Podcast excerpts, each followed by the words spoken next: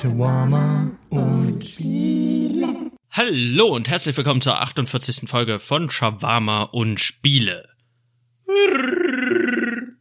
Ja, ganz genau, Chewie. Heute geht es um Star Wars, um genau zu sein, um Star Wars Jedi Fallen Order, denn das Spiel habe ich als letztes gespielt. Und es geht natürlich auch um Star Wars 9, das wollte ich ja schon vor Weihnachten besprechen. Wieso ich das nicht gemacht habe, erfahrt ihr in Folge 47, die überraschend gut geklickt wurde. Keine Ahnung wieso, aber das wollten sich die Leute anscheinend besonders gerne anhören. Ansonsten geht bei mir nicht so viel. Ich schreibe gerade meine Hausarbeit und dann kann ich endlich mal wieder durchatmen. Ich habe ein bisschen Sith gespielt, weil ich da einfach Bock hatte die letzten Tage und ich habe Serien geguckt auf Netflix. Also ich habe Power Met Your Mother zum 20.000. Mal durchge guckt. Einfach weil es halt super easy ist. Also wenn ich mir was zu essen mache, dann will ich halt während ich esse irgendwas gucken. Und das muss meistens kurz sein, weil ein Film geht dann einfach zu lang und äh, eine 50-Minuten-Serie ist auch gefährlich, falls die halt ein gutes Ende hat, wenn man die nächste Folge gucken, dann ist man halt zwei Stunden beschäftigt. Und das Essen dauert jetzt nicht so lange bei mir. Das heißt, wenn ich mir Essen koche, mich hinsetze, dann muss es äh, quick and dirty sein. Dann darf es jetzt nicht zu krass sein und dann ist halt so eine Sitcom oder irgendeine kleinere Serie, 20 Minuten, einfach ein bisschen besser. Ich habe nichts dagegen, wenn eine Folge von einer Serie ein bisschen länger ist, aber dann muss ich halt mich so ein bisschen mehr dazu committen. Ich muss mich dann ein bisschen mehr darauf einlassen und dann ist es für mich eine bewusstere Entscheidung, als jetzt einfach neben der Reispfanne mir das reinzuziehen. Manchmal mache ich das, aber ganz oft sage ich mir, nee, 20 Minuten ist perfekt. Da bist du fertig mit Essen, dann guckst du noch die letzten fünf Minuten der Folge, dann machst du aus und kannst dich dann halt den Videospielen widmen oder halt irgendwelchem Uni-Zeug. Das liegt halt einfach daran, dass ich halt einen sehr straffen Zeitplan habe jeden Tag und auch was Zeitmanagement angeht, so ein bisschen aufpassen muss. Und da ist es einfach genial, wenn man so was Kleines hat, was Kurzes, was gut und schnell runtergeht. Und da ist halt How I Met Your Mother zum 20.000. Mal einfach ähm, eine sehr gute Kiste, weil ich finde, die Sitcom ist einfach genial. 20 Minuten ist genial und ich finde die halt immer noch ultra lustig. Also irgendwie sagt die mir schon sehr, sehr zu. Das Ding ist, ich habe damit angefangen, mit How I Met Your Mother gucken, da war ich halt ein Teenie. Ich muss 15 gewesen sein oder so. Die ist ja seit 2005 raus oder die erste Staffel kam 2005, bis sie dann in Deutschland damals noch, ey, wie lange es gebraucht hat, bis Serien bei uns angekommen sind. Ich glaube, da werden unsere Kinder oder unsere kleinen Geschwister sogar die werden sich daran gar nicht so erinnern können. Also wir sind gerade so die, also ich als 25-Jähriger oder fast 25-Jähriger, ich glaube, ich bin so die Schnittstelle zu diesem Übergang, weil ich kenne noch eine Zeit, da gab es kein Netflix and Chill und da gab es auch kein Amazon Prime.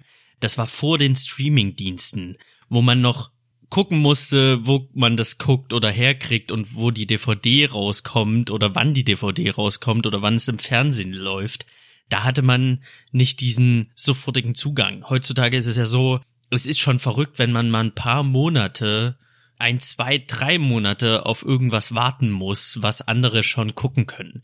Also im Regelfall so diese ganzen Netflix Original Serien, die kommen ja international, werden die ja released und man guckt die halt mit allen anderen mit in allen Sprachen, die man sich vorstellen kann. Das war ja damals nicht der Fall. Und deswegen 2005 kam sie raus, ehe sie aber hier in Deutschland irgendwie Anklang gefunden hatte, hat es halt auch ein bisschen gedauert, bis es dann irgendwann auf Pro 7 lief und bis sich rumgesprochen hatte, dass das eine gute Serie ist. Da ging schon einige Zeit ins Land. Damals, back in the days. Und ich fand die halt mega gut, weil ich liebe Dramedy. Ich liebe einfach diesen, diesen Mix aus Lachen und Weinen. So, da kann man mich immer mit catchen. Scrubs finde ich halt mega deswegen. Da gibt's Folgen, da kannst du lachen und weinen gleichzeitig. Ähm, da bin ich bin ich ein Riesenhänger für, da bin ich ein Riesenfan von. Und How I Met Your Mother hat echt herzzerreißende Szenen, hat krasse Szenen, die gar nicht so lustig sind. Und da bin ich halt einfach immer am Start. Das ist halt einfach etwas, das mir sehr, sehr viel Spaß macht. Also Dramedy ist so mein Genre schlecht hin. Obwohl die Folgen natürlich immer überwiegend lustig sind, aber es gibt dann halt auch Folgen, mit denen kann man dann aber auch so mitfühlen. Das sind auch so Themen, die da angesprochen werden, wo man einfach weiß, so okay, fühle ich, weil hab ich erlebt oder sowas ähnliches ist mir schon mal widerfahren. Also, also da muss ich jetzt einfach spoilern. Also wer How I Met Your Mother bisher noch nicht gesehen hat, der beendet bitte jetzt den Podcast oder nein, er stellt ihn auf leise und fängt an, How I Met Your Mother zu gucken. Ich meine, worauf wartest du noch? Das ist eine der Sitcoms, die wir haben und äh, da sollte man auf jeden Fall jetzt anfangen, die zu bingen. Also da äh, gibt's eigentlich gar keine Diskussion und das sollte man auf jeden Fall gemacht haben. Deswegen gehe ich jetzt hier auch ganz knallhart in die Spoiler rein. Ähm, wo war ich stehen geblieben? Folgen wie zum Beispiel als ähm, Marshall's Dad stirbt. Das ist jetzt gar nicht mal so meine Favoritenfolge und so hart gekickt hat die mich jetzt auch nicht, aber das ist halt immer so eine der Folgen, die man ähm, da so hervorhebt, äh, wenn es um diesen traurigen Part geht oder um die traurigen Töne, die How I Met Your Mother anstößt. Kleiner Fun Fact dazu oder speziell zu dieser Folge. In der Folge läuft ein Countdown runter im Hintergrund von 50 auf 0 bis zu dem Moment, wo Marshall erfährt, dass sein Vater tot ist. Müsst ihr mal drauf achten, wenn ihr die Folge seht. Da ist im Hintergrund immer irgendeine Zahl versteckt. Also mal ist die Zahl auf, eine, auf einer Sektflasche, mal ist die Zahl auf irgendeinem Ordner, mal ist die Zahl auf irgendeinem T-Shirt als Branding. Also wenn man darauf achtet, sieht man einfach, die am Anfang der Folge ist im Hintergrund eine 50 und dann verstecken sich die Zahlen im Bild, im Szenenbild und die Zahl, der Countdown läuft runter auf Null und wenn die Null erreicht ist, dann kriegt Marshall die Nachricht überreicht, dass sein Vater tot ist.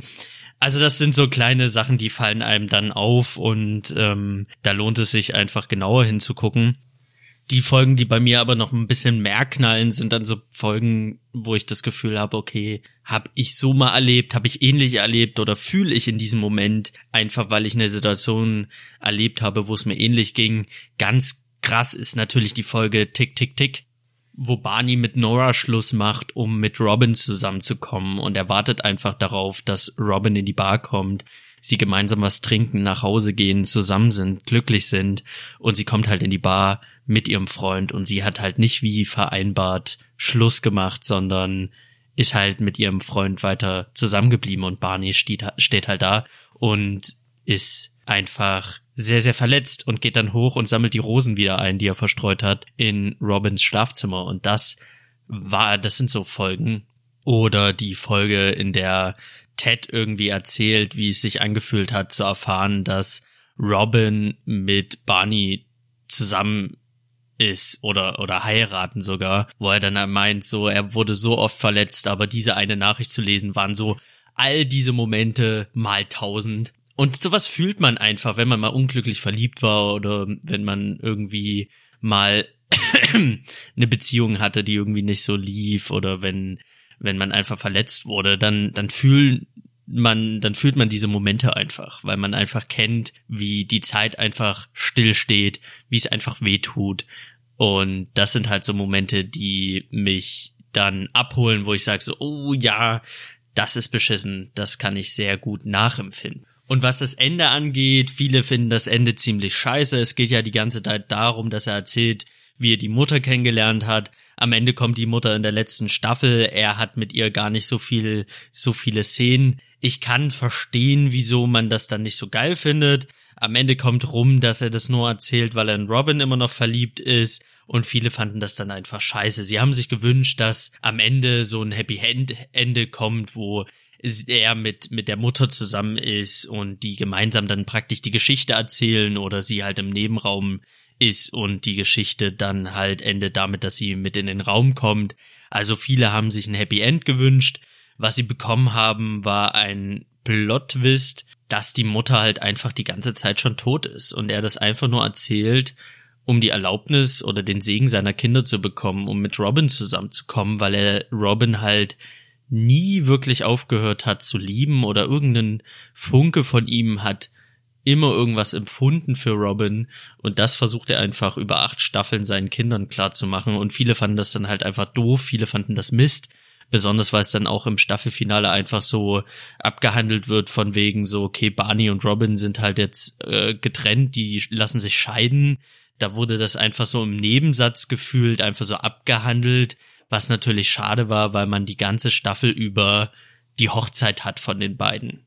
Und die beiden hat, die heiraten, glücklich werden und dann gibt's eine Folge, wo gesagt wird, ja, okay, die Ehe hat halt nur drei Jahre gehalten. Das ist natürlich doof.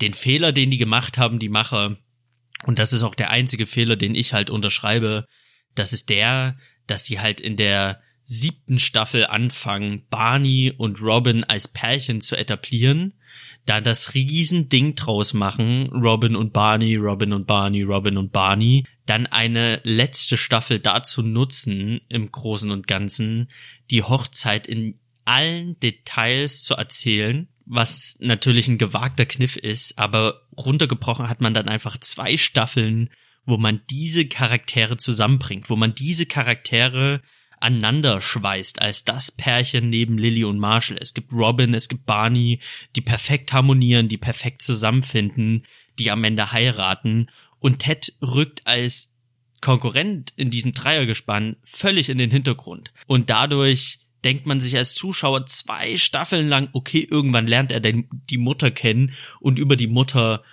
findet er dann halt ähm, sein, sein Glück.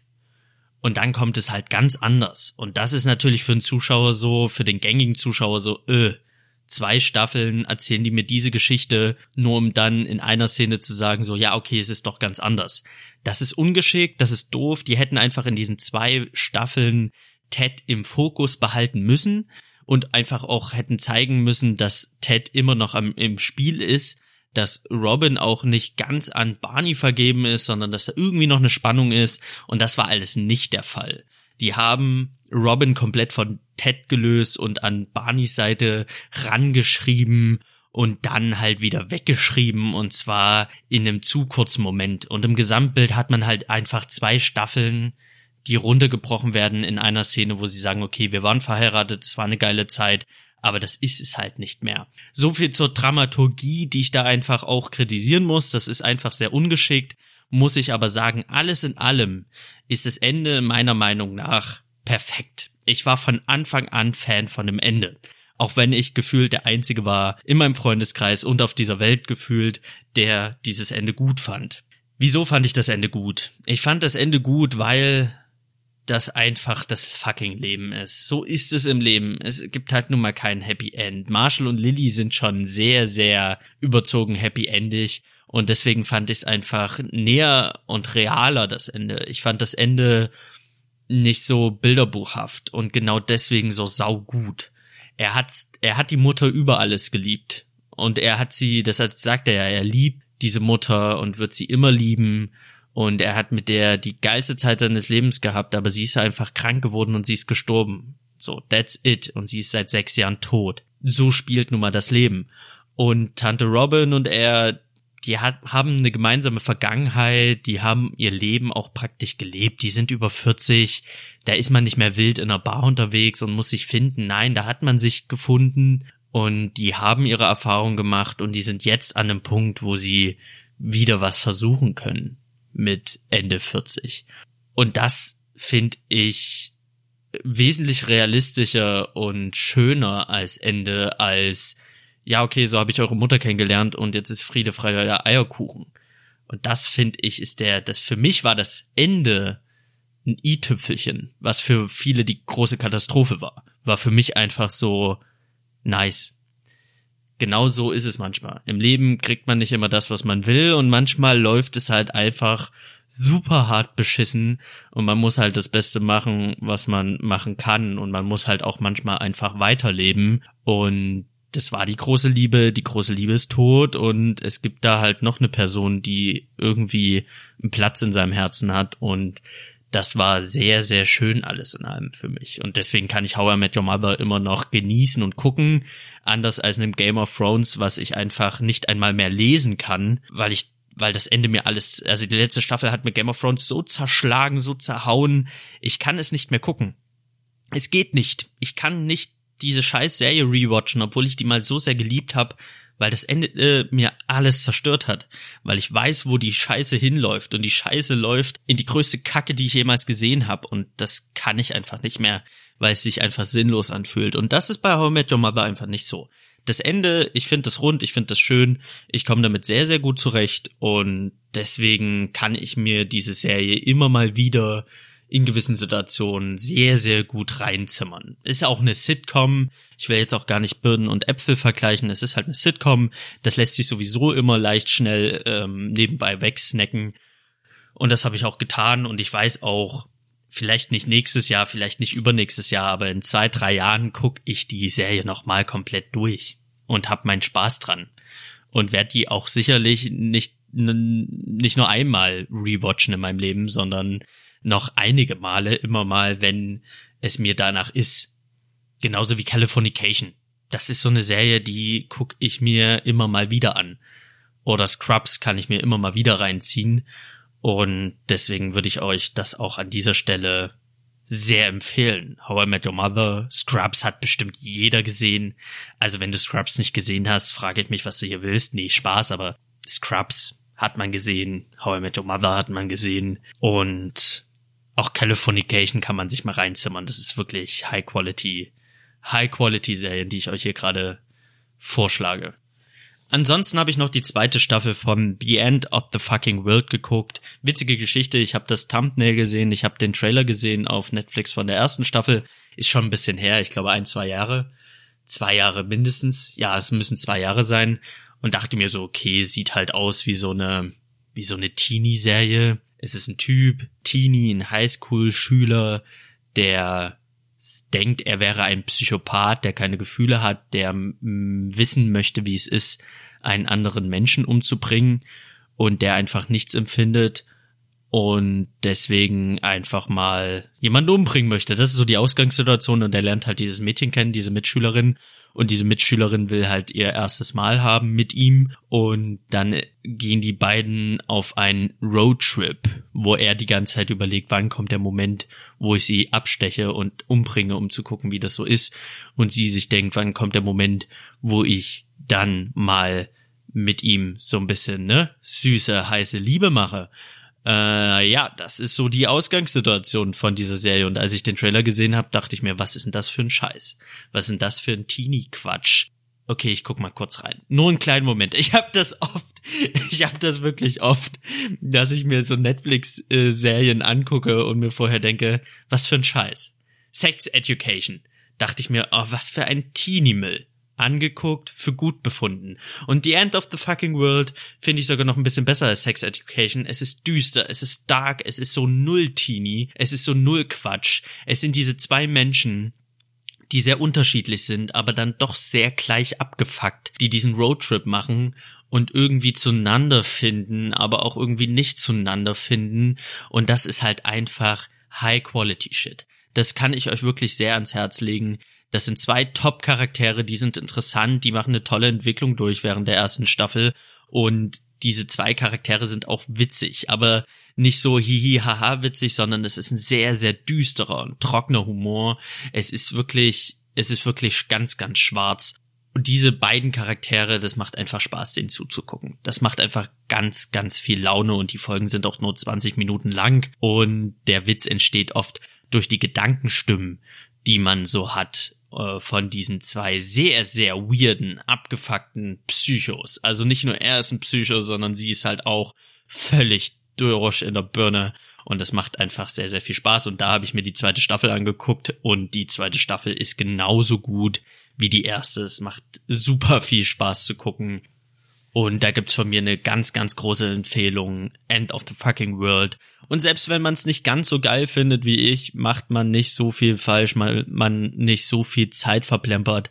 Das sind acht Folgen die Staffel plus 20 Minuten. Das ist in einem überschaubaren Rahmen. Das ist Zeitinvestment, das man, das man tätigen kann, ohne es halt hart zu bereuen. Äh, ich weiß nicht, ob ihr das merkt, aber ich muss immer mal wieder auf Pause drücken und neu aufnehmen, weil ich die ganze Zeit am Husten bin. Und ich möchte euch jetzt nicht unbedingt ins Ohr husten und hier mein Mikrofon zerhusten. Deswegen hört sich das immer so an und wie als würde ich das im Reden unterdrücken, dass ich noch ein bisschen erkältet bin. Deswegen verzeiht mir das, wenn das so ein bisschen abgehackt klingt, diese Folge. Aber ich habe mega Bock, diese Folge aufzunehmen. Ich habe jetzt über How I Your Mother geredet, da eine Empfehlung ausgesprochen, eine kurze Empfehlung zu Scrubs und Californication. Und eine Empfehlung zu The End of the Fucking World. Auch Sex Education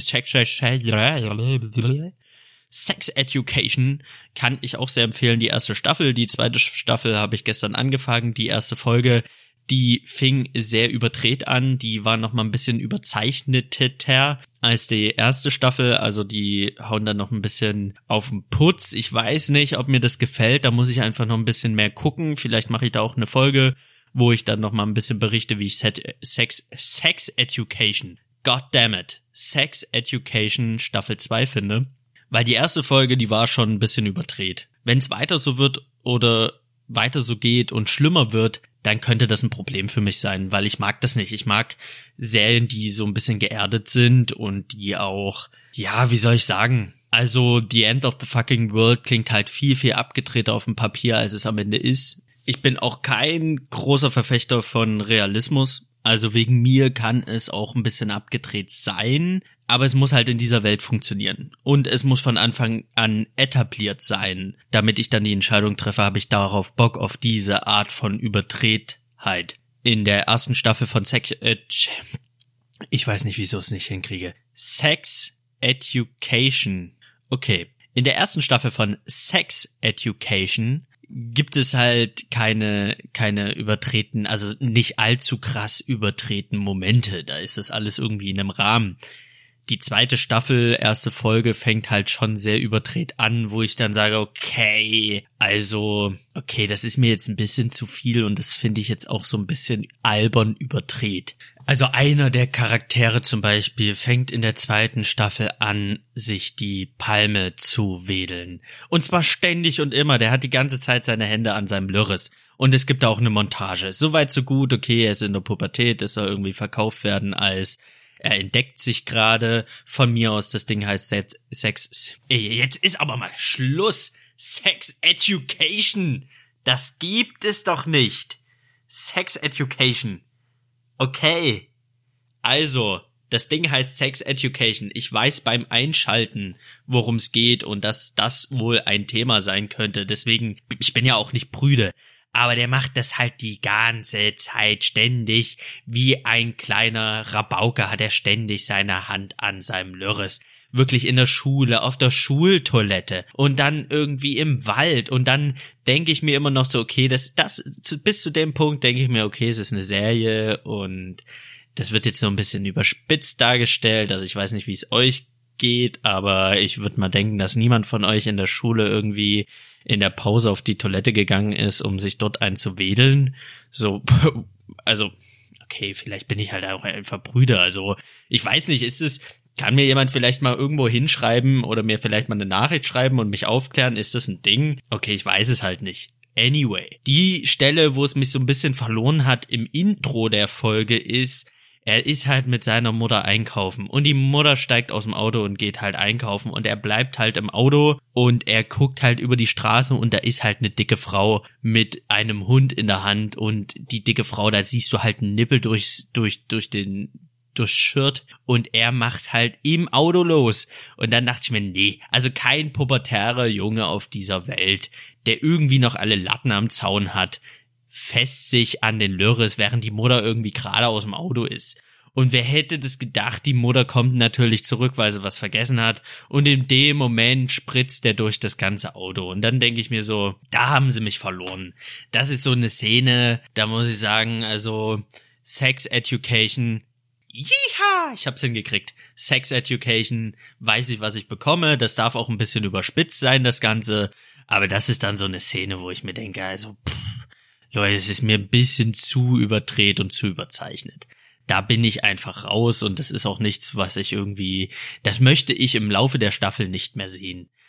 Also, ich meine jetzt nicht explizit die Szene, wo der sich einhobelt im Auto, sondern allgemein solche überspitzt übertreten Szenarien, weil dann kann ich diese Serie für das, was es sein will, nicht mehr ernst nehmen. Und das war auch nicht das, was in der ersten Staffel präsentiert wurde. Und deswegen bin ich mal gespannt, wie sich das so weiter verläuft.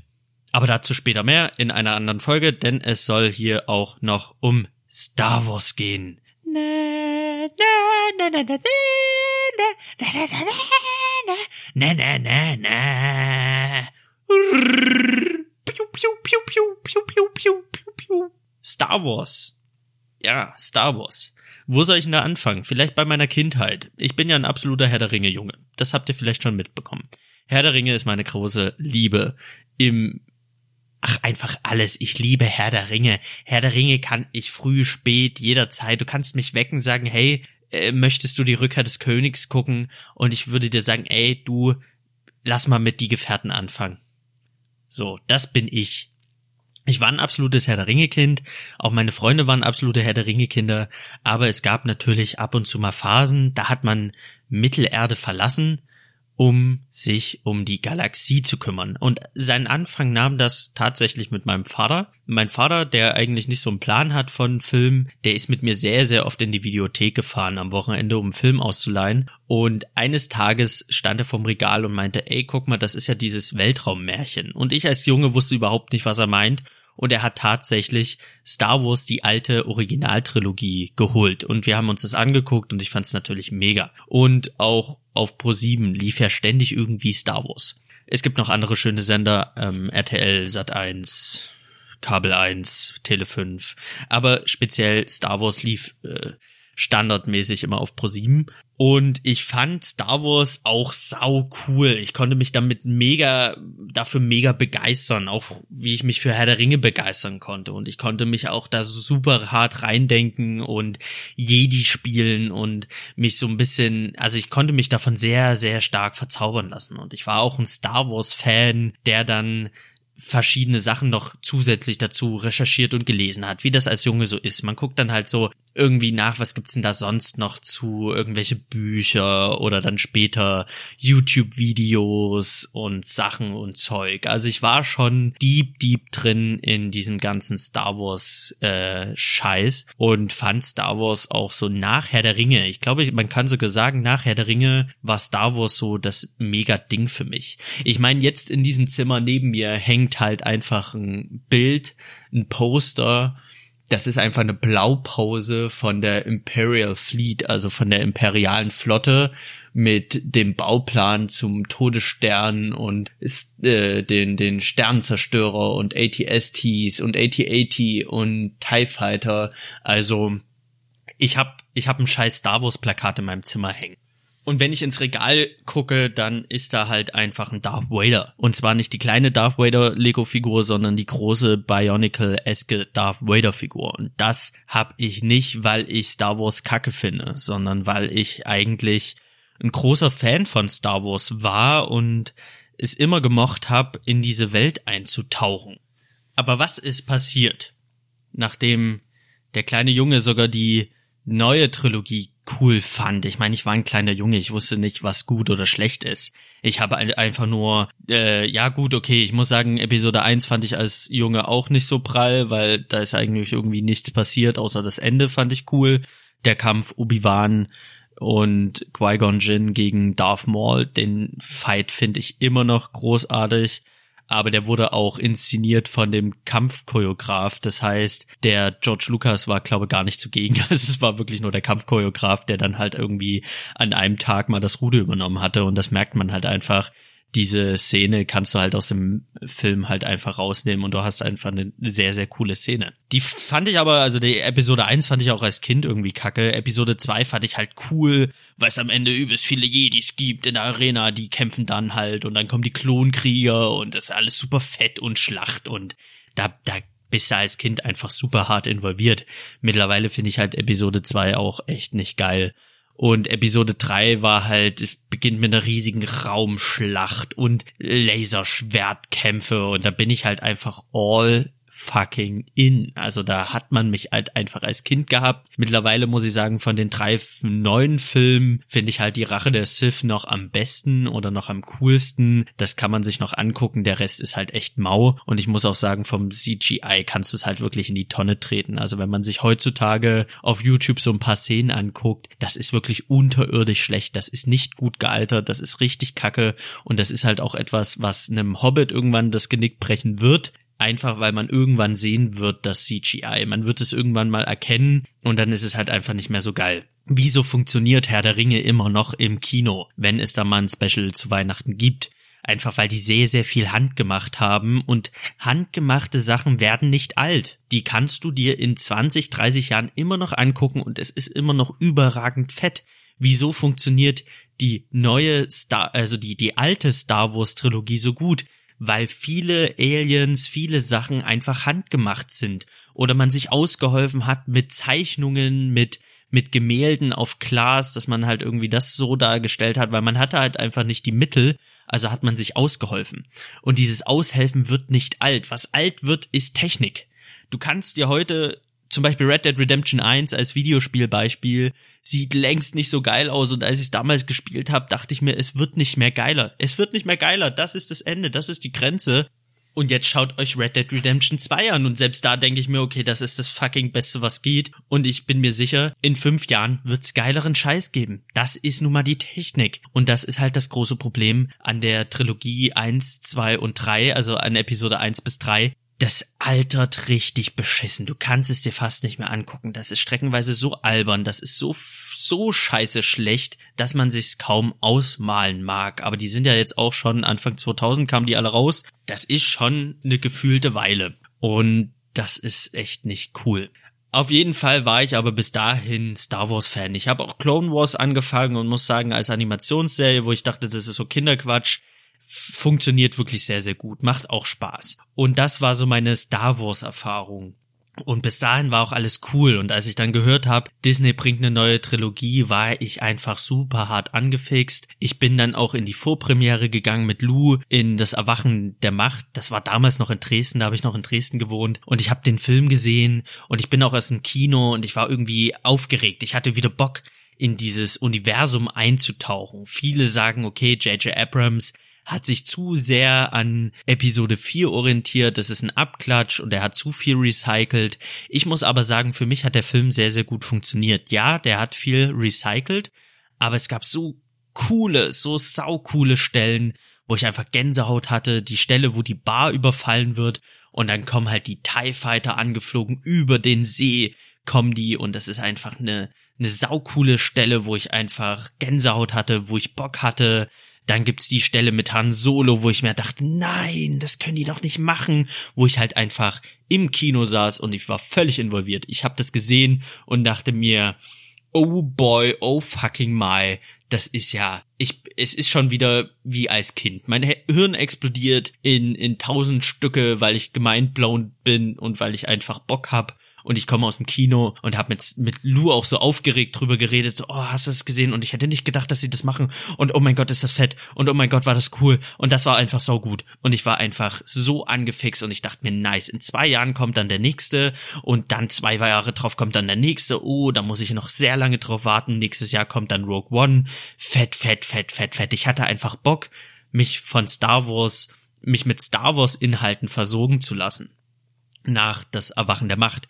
Und ich bin dann auch ein Jahr später in Rogue One gegangen und muss sagen, Rogue One ist, was ich jetzt sagen kann, das Beste, was die Disney-Filme ohne Han Solo geguckt zu haben, weil da hatte ich dann schon gar keinen Bock mehr drauf, ist das Beste, was, was die hervorgebracht haben. Du siehst keinen einzigen Jedi. Das ist ein Film, der ohne Jedis funktioniert. Und er ist sogar mit dieser, mit der, ich weiß nicht, wie die Schauspielerin heißt, von, von der Urso, von der Protagonistin, die mag ich eigentlich gar nicht, aber das ist ein Film, der für mich komplett funktioniert hat als Star Wars, den ich geguckt habe, den ich fett fand und die letzte halbe Stunde, die Schlacht um Scarif, ist einfach mal, Leute, lit, lit as fuckens. Diese Schlacht um Scarif, das ist einfach Krieg der Sterne und da ist Krieg einfach groß geschrieben. Da gibt's so viele fette Szenen, wie der AT-80 aus dem, aus dem Dschungel und aus dem, aus der Rauchwolke kommt, wie da rumgeballert wird und dann kommen die, äh, die X-Wings kommen da als Luftunterstützung und es gibt eine Raumschlacht und es ist einfach so fett. Also Rogue One, die letzte halbe Stunde, diese Schlacht, da dachte ich mir schon, okay, besser geht nicht. Dann kommt noch der Stern, äh, der Sternzerstörer, sage ich. Da kommt noch der Todesstern und ich denk mir so, okay, äh, mein Kopf ist schon wieder am explodieren. Und in dem Moment, wo ich mir denke, okay, das ist geiler Abschluss, ist ein toller Film, kommt die Szene mit Darth fucking Vader. Ich will ja hier an dieser Stelle eigentlich nicht so viel spoilern, aber ich werde hardcore spoilern. Das Ende von Rogue One ist ja mal überragend wegen Darth Vader. Das Problem an Darth Vader war schon immer, dass du in Episode 4, 5 und 6 Darth Vader siehst. Darth Vader aufgebaut wird als der krasseste Sith Lord überhaupt, als der Typ schlechthin auf der dunklen Seite der Macht nach dem Imperator, dass er halt einfach richtig Balls hat, du das aber nie siehst, weil die damals halt einfach nicht die Kampfchoreografie hatten, weil die das damals einfach auch nicht so hinbekommen haben, von den Mitteln, die sie hatten, das ordentlich darzustellen. Das heißt, du hast sehr, sehr lame Kämpfe. Der Episode 4 Kampf gegen Obi-Wan ist super hart lame. Der ist so lame, dass es jetzt auf YouTube ein Fanmade-Video gibt, was wirklich saugut ist. Das gab's aber jetzt so Jahre später. Und das ist einfach ein super lamer Kampf. Der Kampf in Episode 5, wo er dann sagt, ich bin dein Vater, ja, das ist eine ikonische Stelle, aber ansonsten ein echt lang, also wirklich ein lamer Kampf.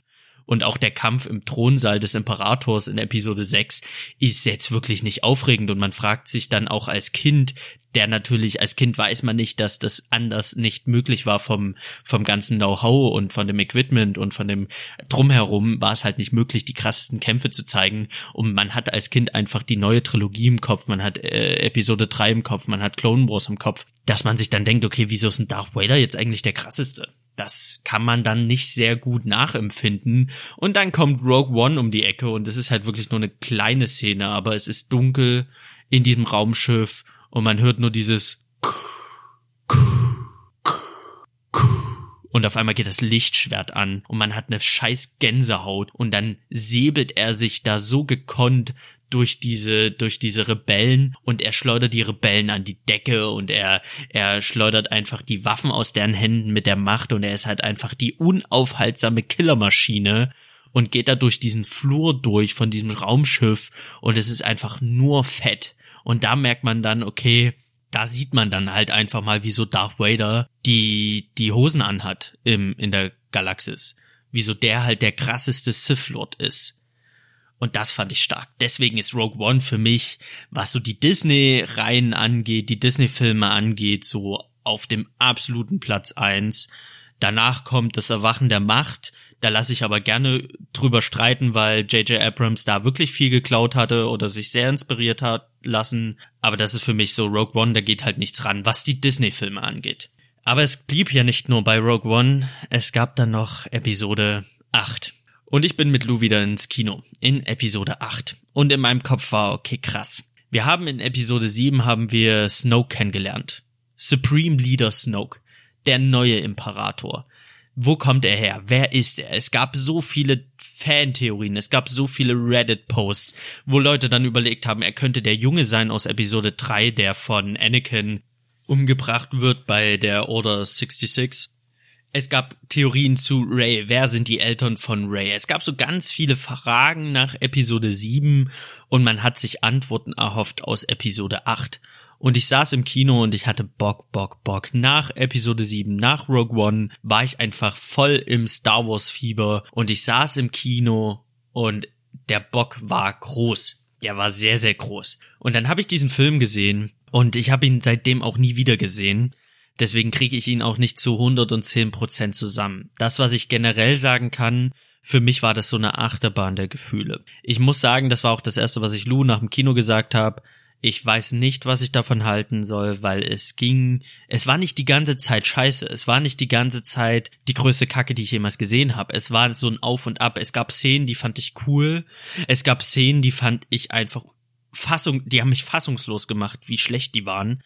Dann gab's wieder coole Szenen, also es war schon eine Achterbahnfahrt. Aber wenn man sich die Achterbahn anguckt, ist sie doch eher im unteren Drittel. Dann ist diese Achterbahn schon mehr unten, als dass sie oben war. Und das war halt einfach doof. Und umso länger ich da drüber nachgedacht hatte, umso mehr hat's Episode 8 alles zerbröckeln lassen und ich hatte einfach null Bock mehr auf Star Wars. So generell. Ich habe mir diesen Film auch nicht mehr angeguckt bis heute nicht, außer so ein paar Szenen und Ausschnitte, wo es dann halt auch bei YouTube-Videos so darum ging, so Episode 8 Zusammenfassung oder Episode 8, was ist schiefgegangen oder Episode 8, keine Ahnung was. Da sieht man noch so, habe ich so ein paar Szenen noch gesehen, aber generell, ja, ich glaube, der, der, der schlimmste Punkt an Episode 8 oder der Punkt, wo es einfach, wo für mich der Film restlos verschissen hatte und das ist recht am Anfang. Es gibt eine Szene, wo Lea in, in also ich glaube, die Szene ist den allermeisten bekannt, aber ich erzähle sie trotzdem noch mal. Lea wird halt ins Weltraum geblasen, nachdem ihr Schiff abgeschossen wurde und ihr Leichnam oder ihr augenscheinlicher Leichnam fliegt durch das Weltraum oder durch den Weltraum. Und ich hab das gesehen und dachte mir, oh, okay, nach Han Solo, jetzt Lea, die Trilogie will es aber wissen. Okay, fett. Ich bin ja so ein Fan von, äh, wenn wenn Film mich überrascht natürlich. Und ich habe das gesehen und dachte mir so, uiuiuiui, ui, ui, da haben sie aber jetzt ne die Lea, also wirklich, das ist ja einer der ikonischsten Figuren von ganz Star Wars. Und die ist jetzt einfach gestorben durch einen Brückenangriff. Und so wie ich das denke, schlägt sie die Augen auf, nutzt die Macht, um sich wieder in das Raumschiff rein zu manövrieren. Und da war ich raus, Leute. Das war so ein schlimmer Moment für mich. Dieser eine Moment war so schlimm für mich, dass ich aus dem Kino gehen wollte. Und ich bin ein absoluter Gegner von aus dem Kino gehen, weil ich mir Filme immer von Anfang bis Ende angucke, egal wie beschissen die sind. Ich gehe nicht aus dem Kino. Das mache ich nicht. Aber da hatte ich einen Impuls von, wo ich dachte, dass die wollen mich verarschen. Die wollen mich verarschen. Das Einzige, das noch zu kippen, ist, dass Ray aufwacht und alles war nur ein scheiß Traum und selbst das hätte ich beschissen gefunden. Aber es war fucking real. Und jetzt kommt das große Problem, was ich damit habe. Ich erzähle hier oft davon, dass Fantasy-Welten und Science-Fiction-Welten Regeln haben und es ganz, ganz wichtig ist, dass sie diese Regeln haben und auch nach diesen Regeln spielen. Wir hatten das bei Game of Thrones. Da gibt es halt auch in dieser Fantasy-Welt gibt es einfach Regeln. Und diese Regeln darf man nicht brechen, weil sonst verliert die gesamte Geschichte an Power, an Glaubwürdigkeit und an Sogkraft. Instant. Und das, was in Episode 8 stattgefunden hat, war einfach dass man die Regeln gebrochen hat für eine beschissene Szene und damit alles zerstört. Die Macht hat Regeln. Die Macht ist stark, aber sie hat Regeln. Und man kann mit der Macht ganz viel machen, aber ganz viele Ma Dinge sind mit der Macht einfach nicht möglich. Und ich weiß nicht, wie es euch geht, aber ich habe weder in Episode 4, 5, 6, 1, 2, 3 und 7 in keinen dieser Episoden habe ich gesehen, wie sich ein scheiß fucking Jedi fliegend durchs Weltall bewegt hat. Denn Jedis waren am Ende immer noch Menschen. Menschen, die in einem Vakuum nicht überleben. Menschen, die einen Raumanzug brauchen, wenn sie in der Galaxie im, im Weltraum überleben wollen. Dass es eben nicht allmächtige Menschen sind, die irgendwie nicht nach den Regeln der Physik agieren. Und diese Szene hat es halt einfach mit Füßen getreten und hat die Regeln gebrochen. Und wenn du Regeln brichst, heißt es halt einfach, dass du sie rückwirkend brichst. Ein riesengroßes Problem an Episode 9 ist halt auch äh, diverse Szenen, wo einfach die Regeln der Macht gebrochen werden. Und das war eine Szene, die fand ich unfassbar. Die fand ich unfassbar. Es gab da noch fette Szenen. Ich muss auch sagen, der Kampf Ray und Kylo Ren gegen die Wächter oder gegen die Leibgarde vom Supreme Leader fand ich an sich echt nice. So, klar gibt's halt ganz viele, die auf YouTube diese Szene auseinandernehmen und dann sagen, hier ist ein Filmfehler, hier ist ein Filmfehler, aber das hat mich in dem Moment im Kino nicht gejuckt. Ich fand, das war fett, das war ein cooler Kampf, der auch echt krass angefangen hat, aber das war, also das war eine coole Szene, aber danach, nach dieser Szene dachte ich mir so, okay, der Supreme Leader ist tot und wir wissen nicht, wer er war, was er war, wohin die Reise gehen sollte. Er war halt einfach tot. Und dann gab's, es gab so viele Szenen. Die Szene mit, mit ähm, Luke, der das Lichtschwert wegwirft. Das ist alles, das war einfach, Episode 8 war ein Trauerspiel. Ein Trauerspiel, der dazu geführt hat, dass ich aus dem Kino ging, erst nicht so richtig wusste, okay, es war ein Auf und Ab, dann aber eine Nacht drüber geschlafen hatte und gemerkt habe, okay, das war die absolute Vollscheiße. Für mich persönlich, also wer Episode 8 mochte, so von mir aus, ist mir, ist mir egal. Aber ich persönlich halt fand Episode 8 war unterirdisch. Also das, da waren so viele Sachen, wo ich mir dachte, nee, das kann nicht sein. Du kannst nicht die Regeln brechen. Du kannst nicht Luke so darstellen. Also, du kannst es schon machen, aber es ist halt einfach Kacke. Es ist halt einfach, es hat sich nicht richtig angefühlt. Und Supreme Leader zu töten, finde ich cool für den Überraschungseffekt.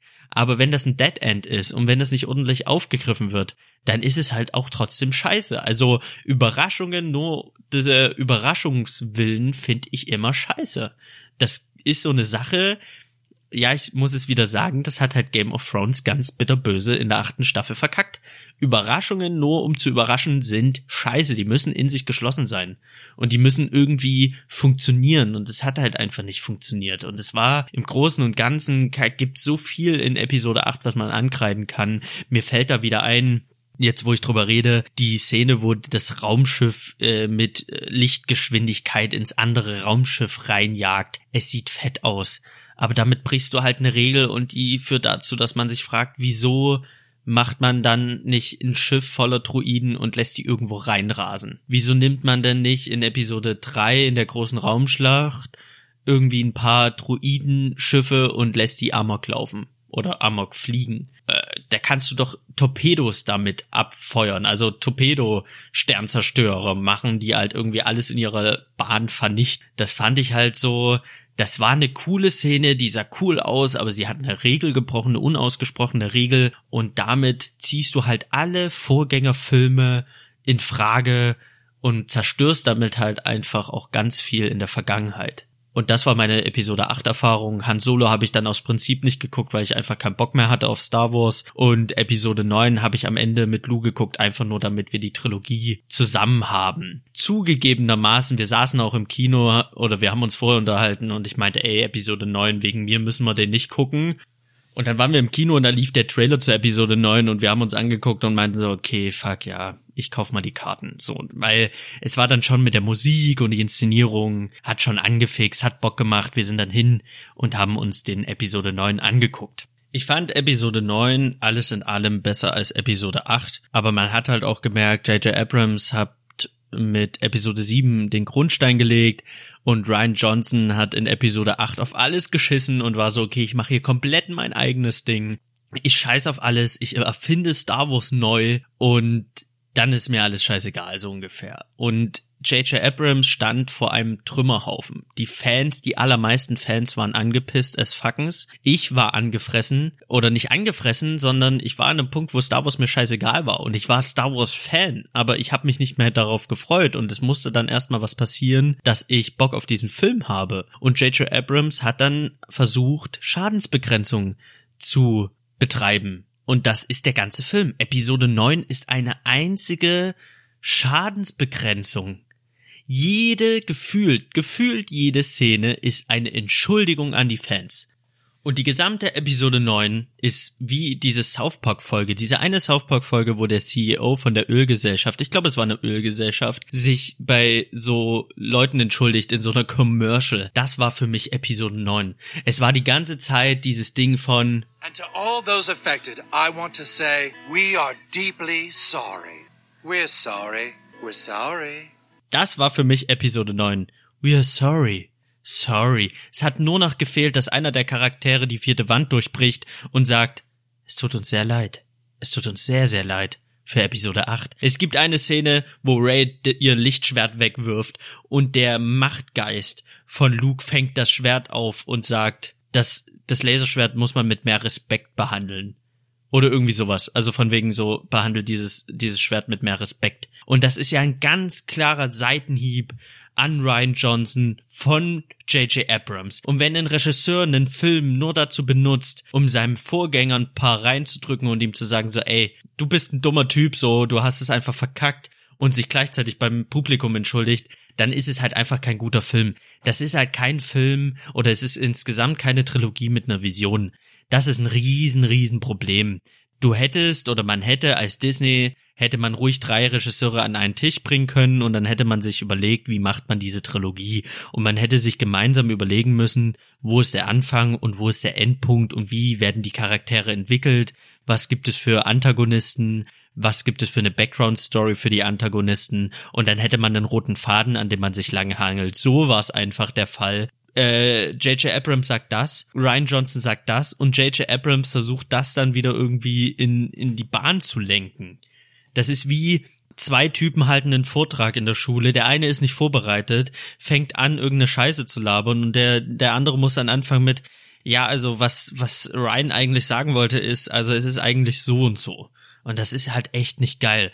Und man muss halt auch sagen, J.J. Abrams bricht auch Regeln. Er führt einfach ein, dass die Jedi Heilkräfte haben und die Leute heilen können. Und dann denke ich mir so, okay, wenn die Jedis Leute heilen können, wieso hat Obi-Wan Qui-Gon Jinn am Ende von Episode 1 nicht geheilt? Wieso hat er es nicht gemacht? Weil er ein blöder Penner ist?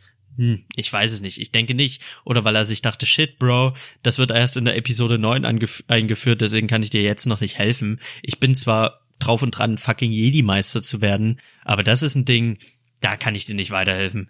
Und Ray hat so null Ausbildung und sie hält ständig irgendwie ihre Hand an irgendwelche Wunden in, Episode 9 und heilt da die Leute weg. Und das mit dem Supreme Leader äh, Snoke, das ist ja eine eine fürchterlich dumme Scheiße. Also da siehst du eine Szene, da siehst du halt einfach, dass der gezüchtet wurde in einem in einem äh, Wassertank wurde er gezüchtet, so verschiedene, da siehst du so 20 Supreme Leader Snokes in einem Wassertank und dir wird halt einfach erklärt, okay, das sind halt einfach Puppen, das sind Klone, die benutzt wurden, damit niemand rauskriegt, dass es die ganze Zeit der Imperator war, der in Episode 6 gestorben ist und jetzt wieder da ist. Dass Darth Vader sich geopfert hat, ist einfach scheißegal, weil der Imperator ist ja da. Darth Vader ist ein fucking Dulli, weil der hat irgendwie seinen Sohn gerettet, den Imperator getötet und dabei keinen guten Job gemacht, weil der Imperator immer noch am Leben ist. Und dann kommt Ray und Ray ist eine Palpatine und ist irgendwie die Enkelin von Darth Sidious und bringt ihn dann um. Und da muss ich halt einfach sagen, Leute, Leute, ganz im Ernst, mir will doch niemand erzählen, mir will niemand erzählen, dass Darth Sidious, dass der Typ mit irgendeiner, mit irgendeiner gebimst hat. Also mal ganz im Ernst. Der hat doch sein Löritz nirgendwo reingehalten, um ein Kind zu zeugen, das wiederum ein Kind zeugt, das dann wiederum Ray ist. Oder hat er nur die Macht benutzt? Und wieso hat er überhaupt Interesse an Kindern? Kindern, einem Kind, dem er dann hinterherjagt, um ihn zu vernichten und sein Kind zu vernichten. What the fuck? Also wirklich. Weil man muss ja automatisch, muss man an den Darth Sidious denken aus Episode 1, aus Episode 2, aus Episode 3. Das muss auch die Zeit gewesen sein, wo er das Kind gezeugt hat oder schon ein Kind hatte, weil die Ray ist ja dann auch schon erwachsen. Es funktioniert zeitlich nicht. Man fragt sich, was hat das Kind in Episode 1, 2, 3 gemacht und wieso spielt das Kind überhaupt gar keine Rolle von dem äh, Darth Sidious? Das ist halt, das sind halt einfach solche Fragen, die man sich am Ende stellen muss.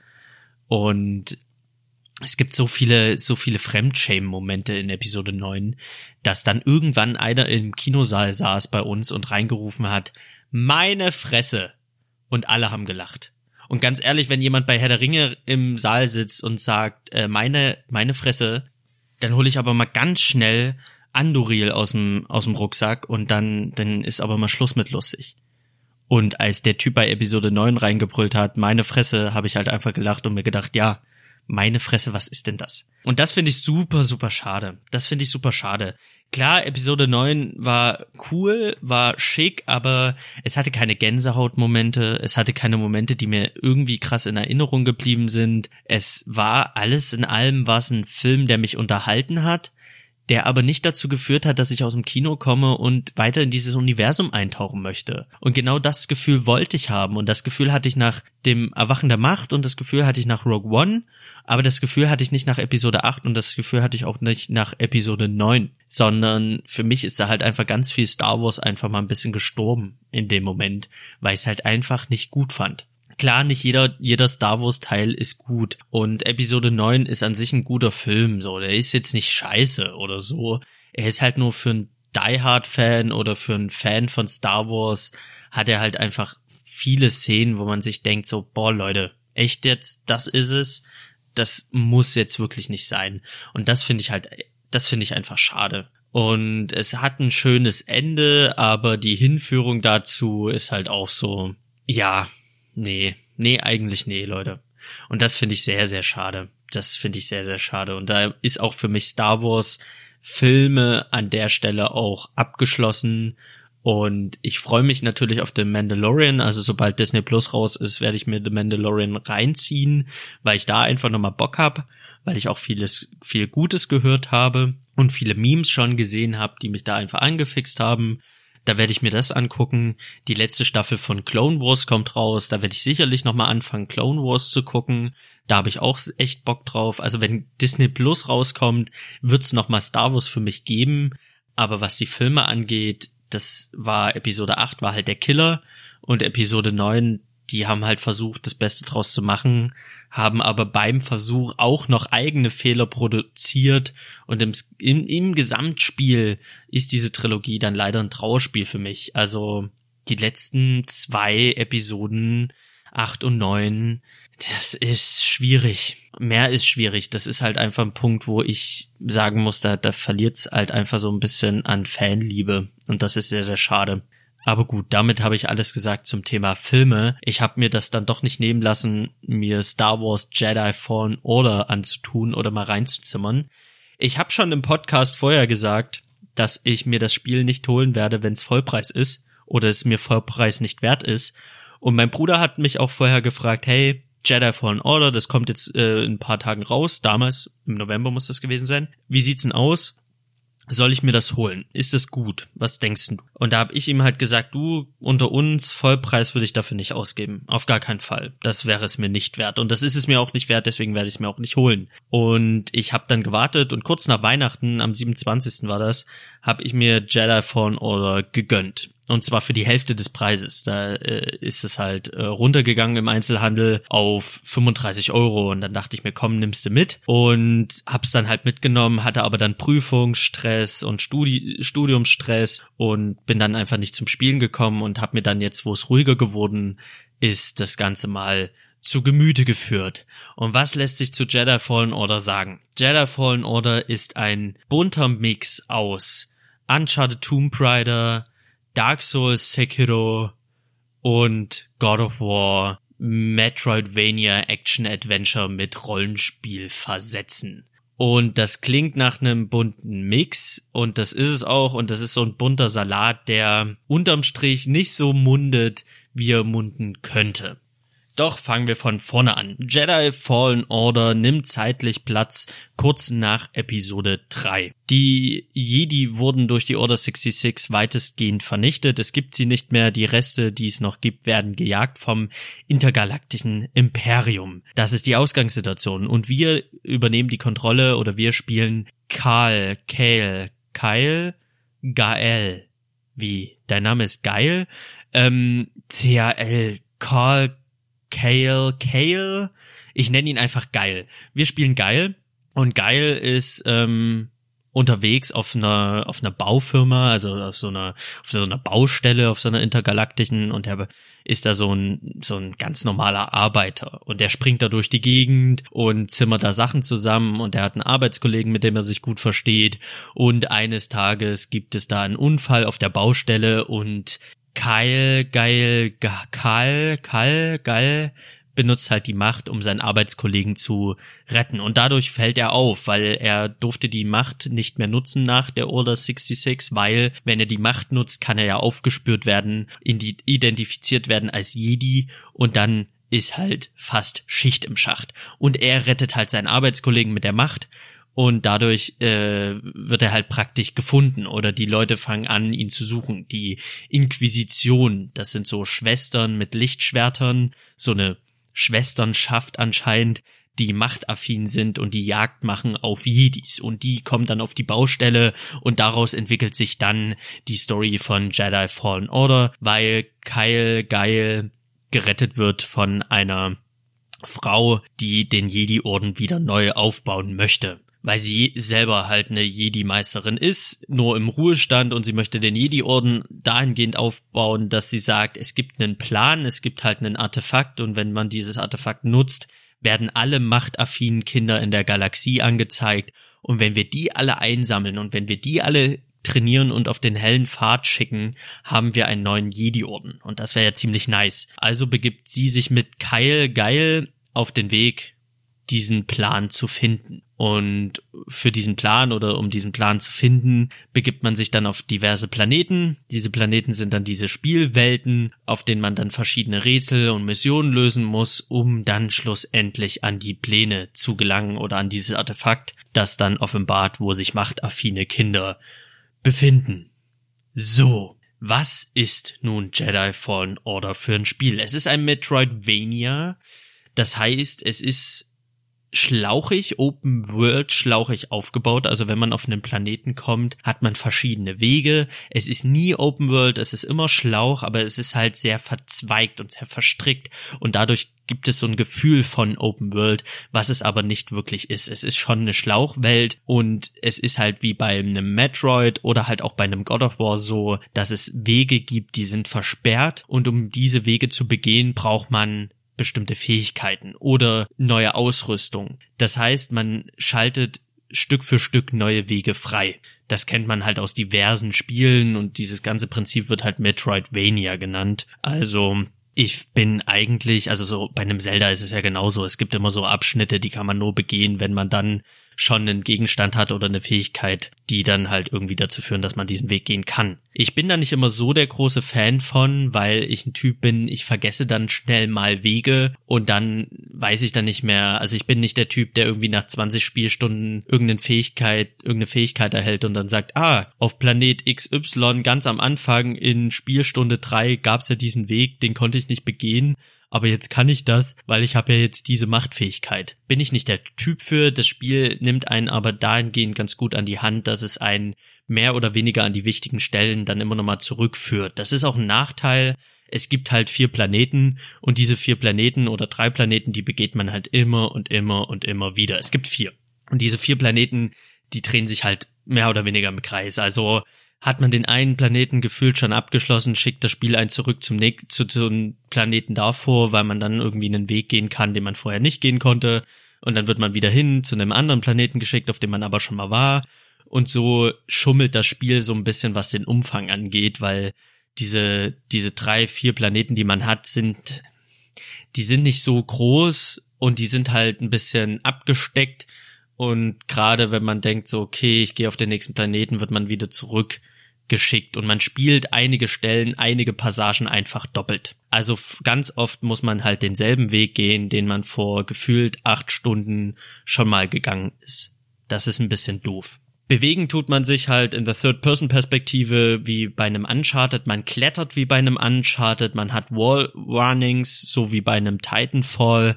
Man schwingt sich von Liane zu Liane oder Seil zu Seil. Das sind schöne Kletterpassagen, die machen auch Spaß, wenn man nicht gerade eine Liane benutzen muss oder einen Seil, weil in den ersten zehn Spielstunden muss man sehr präzise diese Seile anspringen, um die dann halt wie so ein Tarzan zu benutzen Sonst fällt man halt in den Abgrund und muss von vorne beginnen. Und da fällt man sehr, sehr oft rein, weil es ist eine sehr, sehr hakelige Angelegenheit. Später im Spiel, aber das ist halt wirklich zehn Stunden im Spiel, kriegt man dann eine Machtfähigkeit, dass man sich das Teil ranziehen kann mit Hilfe der Macht. Dann ist das in Ordnung. Aber bis dorthin ist es ein einziges Gefrickel und Gefrackel und das macht einfach keinen Spaß. Also da merkt man einfach, die Kletterpassagen sind cool, aber das ist ausbaufähig. Und auch was die Tastenkombinationen angeht, so von wegen immer mit einer Taste sich festhalten zu müssen beim Anspringen, das ist alles ein bisschen frickelig. Und das hat nicht diese Smoothness, die einfach ein Uncharted mit sich bringt. Ein Uncharted macht die Kletterpassagen so viel präziser, so viel besser als das Jedi Fallen Order. Was das andere Prinzip angeht, was so ein bisschen von Sekiro und äh, Sekiro und Dark Souls abgeguckt wurde, ist einfach, dass es so Meditationsstation gibt und das sind so die Speicherpunkte im Spiel und wenn man stirbt, wird man zu diesen Speicherpunkten zurückgesetzt und man verliert all seine Erfahrungspunkte an den Gegner, den der einen besiegt hat und man muss dann halt diesen Gegner dann einmal verwunden, um seine Erfahrungspunkte zurückzukriegen.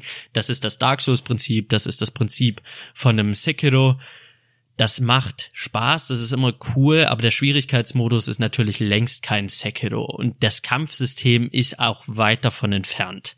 Das muss man halt leider einfach sagen. Es ist der richtige Gedanke. Wenn man einen Sekiro oder einen Dark Souls spielt, denkt man sich sicherlich oft, oh, das wäre perfekt für ein Spiel mit Lichtschwertern. Aber das ist es halt in Jedi Fallen Order nicht ganz. Ich finde, die Lichtschwertkämpfe sind nicht so geil. Es ist ein ganz schönes Gefuchtel und die Lichtschwerter, die wemsen halt nicht so rein. Also wenn du den Gegner triffst, dann hat das irgendwie nicht dieses Trefferfeedback, was ich mir wünschen würde. Wenn ich bei einem Sekiro zuhaue, der Katana, der, der, der merkst halt einfach, der geht ins Fleisch, der ist wuchtig, das ist einfach ein Gespratze, was da vonstatten geht. Und das hat man halt bei Jedi Fallen Order einfach nicht. Das Lichtschwert, das semmelt da so ein bisschen Larifari durch und das Trefferfeedback ist halt nicht so geil, wie ich es mir wünschen würde. Und es ist alles in allem ist es ein ganz schönes Gefuchtel. Ein unschönes Gefuchtel. Ansonsten gibt es Parieren, das kennt man aus Sekiro, das ist aber nicht so präzise wie bei einem Sekiro. Es gibt Ausweichrollen etc. etc. Das ist halt alles geklaut, aber es ist natürlich geklaut mit Abstrichen. Da gibt es halt einfach die Originalspiele, die das tausendmal besser machen als Jedi Fallen Order. Das muss man halt einfach mal so sagen. Und auch dieses Open World schlauchige machten God of War wesentlich schicker, wesentlich geschickter und angenehmer, als es das in Jedi Fallen Order tut. Also alle Elemente, die geklaut sind, offensichtlich geklaut sind von anderen Spielen, sind nicht 1000 Prozent gut geklaut. Die sind geklaut mit Abstrichen. Und das merkt man leider. Gerade wenn man die Pendants einfach gespielt hat. Und ich habe ein Uncharted gespielt oder ein Tomb Raider die einfach besser klettern. Ich habe ein God of War gespielt. Die Spielwelt ist halt einfach in sich geschlossener und besser gestaltet. Ich habe ein Sekiro gespielt, was einfach ein viel besseres Kampfes, also ein um Längen besseres Kampfsystem hatte als das Jedi Fallen Order. Was das Spiel einzigartig macht, ist halt wirklich nur die Star Wars Lizenz. Und das macht es dann wiederum sehr gut. Es macht Spaß, gegen Sturmtruppler anzurennen und mit dem Lichtschwert die Piss, also die, die Schüsse abzuwehren und zurückzuschleudern. Es macht Spaß, Leute mit der Macht wegzuschleudern oder ranzuziehen oder allgemein mit der Macht zu arbeiten. Das ist cool. Das macht Spaß. Man findet in der Spielwelt ganz viele Truhen, die man öffnen kann und dort finden sich dann verschiedene Kosmetiksachen. Also man kann dann geil anders anziehen oder man kann halt das, den Lichtschwertgriff individuell gestalten und das ist einfach mega fett. Also für ein Star Wars Spiel, wo du das Lichtschwert in seine Teile zerteilen kannst, wieder zusammenbauen und dann hast du einen anderen Griff und dann kannst du die Lichtschwertfarbe ändern. Das ist fett. Du findest später im Spiel auch einen Doppellichtschwert. Also dann hast du zwei Lichtwertklingen sowie ein Darth Maul. Du kannst dann irgendwie ganz spät im Spiel kannst du das Lichtschwert dann auch in zwei Teile teilen und hast zwei Lichtschwerter in der Hand. Das ist alles sehr fett. Das muss man einfach mal sagen. Die Rätsel, die es gibt, die erinnern auch sehr an den Uncharted. Also man ist dann in irgendwelchen Gräbern von irgendeinem Urzeit-Alien-Volk und da muss man irgendwelche Rätsel lösen, um weiterzukommen mit Hilfe der Macht. Das ist ganz nett gelöst. Das sind, das ist ganz gut gemacht. Aber ansonsten hinkt das Spiel halt wirklich an der Mittelmäßigkeit und überzeugt am Ende wirklich nur durch die Lizenz. Das ist auch kein Spiel, was lange in Erinnerung bleibt, leider. Das hat verschiedene Gründe. Also einmal, weil es halt einfach nicht überragend ist, weil es halt einfach auf Mittelmaß rumblätschert und weil die Story einfach nicht sehr konsequent ist. Ich muss sagen, mittlerweile können Videospiele, müssen viele Videospiele sich nicht mehr vor Film verstecken. Ich denke da an ein Red Dead Redemption 2, an ein The Last of Us, an ein God of War 2018. Ich denke an ein Horizon Zero Dawn, ich denke an, hu, puh, jetzt, woran denke ich? Also ich denke an einige Spiele, die einfach, was die Dialoge angeht, was die Geschichte angeht, so herausragend sind, dass sie halt wirklich sich nicht verstecken brauchen. Und wenn Leute fragen, ey, Videospiele, ist es nicht Tetris, würde ich halt diese Spiele immer vorzeigen und sagen, hier, guck mal, das kriegst du in keinem Kino. Das kriegst du nur auf der Konsole und das ist fettes, fettes Entertainment. Das hat Jedi Fallen Order in dem Sinne leider nicht. Die Story hat ein paar gute Ansätze, aber sie hat ein ganz großes Problem, was den Spannungsbogen und die Konsistenz angeht. Wir haben es zu tun am Anfang mit der, mit einer Inquisitorin, so nennen die sich. Das ist eine Schwester, die heißen halt einfach so Schwester XY, Schwester 2, Schwester 3, Schwester 4. Und diese Inquisitorin jagt Jedis als Sith, machtaffine Sith-Anwärterin. Und das ist das, was das Spiel mir im Intro klar macht, okay, ich jage diesem Artefakt hinterher, aber ich habe halt diese Sith-Bitches halt im, im Rücken, die mir halt auch noch auf den Sack gehen und die mich töten wollen. Das ist so die Grund, das Grundthema von diesem Spiel. Aber das zieht dieses Spiel nicht konsequent durch, weil man diese Schwester, man kriegt die eine Schwester, kriegt man einmal zu sehen, kämpft gegen sie, tötet sie, die nächste Schwester, Achtung, Spoiler, ja, ich Spoiler. Und die zweite Schwester, die kommt ab und zu mal vor, aber mitten im Spiel oder gegen Ende des Spiels spielt auf einmal einen Planeten eine wichtige Rolle, der halt eigentlich immer, der halt vorher super unwichtig erschien und auf einmal kommt halt ein neuer großer Antagonist ins Feld, den man aber sobald er halt sich als Antagonist offenbart auch schon tötet. Und die vorhergehende Antagonistin, irgendeine Hexe, wird dann halt zur Partnerin von Geil. Und das fand ich einfach super schräg. Also dieser rote Faden fehlte mir in der Story und sie wollten mich überraschen, aber sie haben dazu, sie haben dafür gesorgt, dass ich halt einfach nichts mehr gerafft habe und mir einfach der, hä, was, wie jetzt? Der ist jetzt der Böse. Ich dachte, die Schwestern sind die Antagonisten oder das oder dies. Ich finde, das verwässert ganz viel was besser gewesen wäre für die gesamte Story allgemein, auch für die Bosskämpfe, wenn man dieses Schwestern-Thema durchgezogen hätte. Man muss erst Schwester 1 besiegen, dann Schwester 3, Schwester 4, am Ende Schwester 2, die sich als größte aller Schwestern und Inquisitorin erweist, irgendwie sowas. Aber dann zu diesem Schwestern-Thema noch einen anderen Antagonisten aufzubauen und eine Antagonistin, zu der man irgendwie keine Hintergrundinfos hat, das funktioniert nicht das äh, war einfach, man wusste dann halt gar nicht mehr so, okay, wofür macht man das? Okay, man will dieses Artefakt haben, aber die Schwestern, das ist auch irgendwie scheißegal und wer ist jetzt der Typ? Und es ist immer schwierig, wenn du einen Antagonisten hast, der cool aussieht, sieht, aber du fragst dich halt, wer ist dieser Typ? Hä? Und wieso ist sie erst böse und jetzt doch auf meiner Seite? Hä?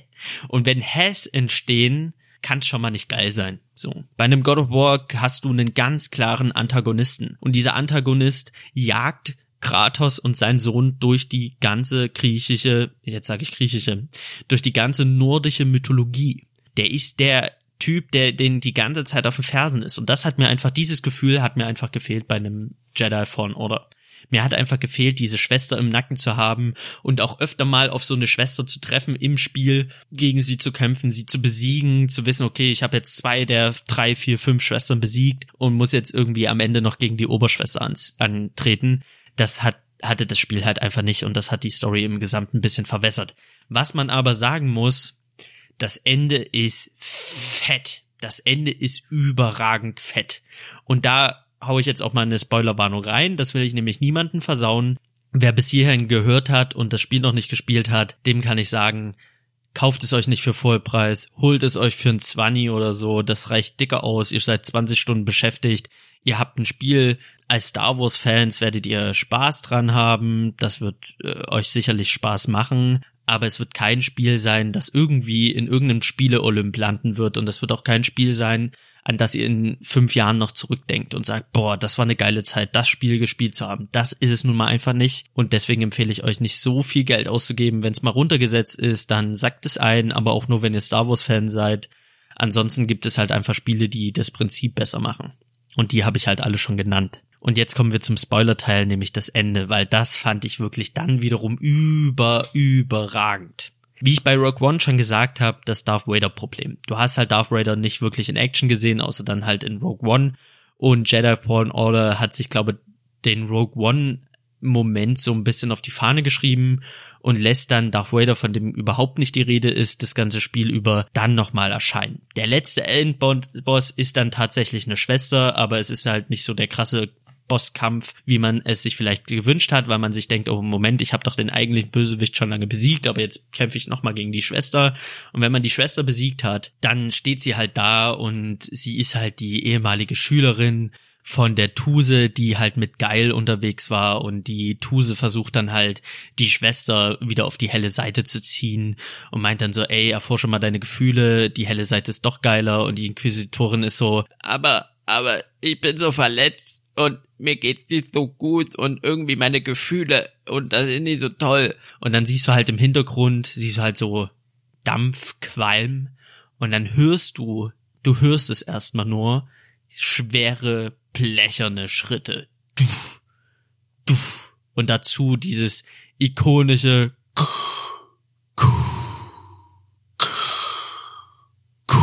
und man ist so, oh fucking fuck, kommt jetzt etwa Darth Vader.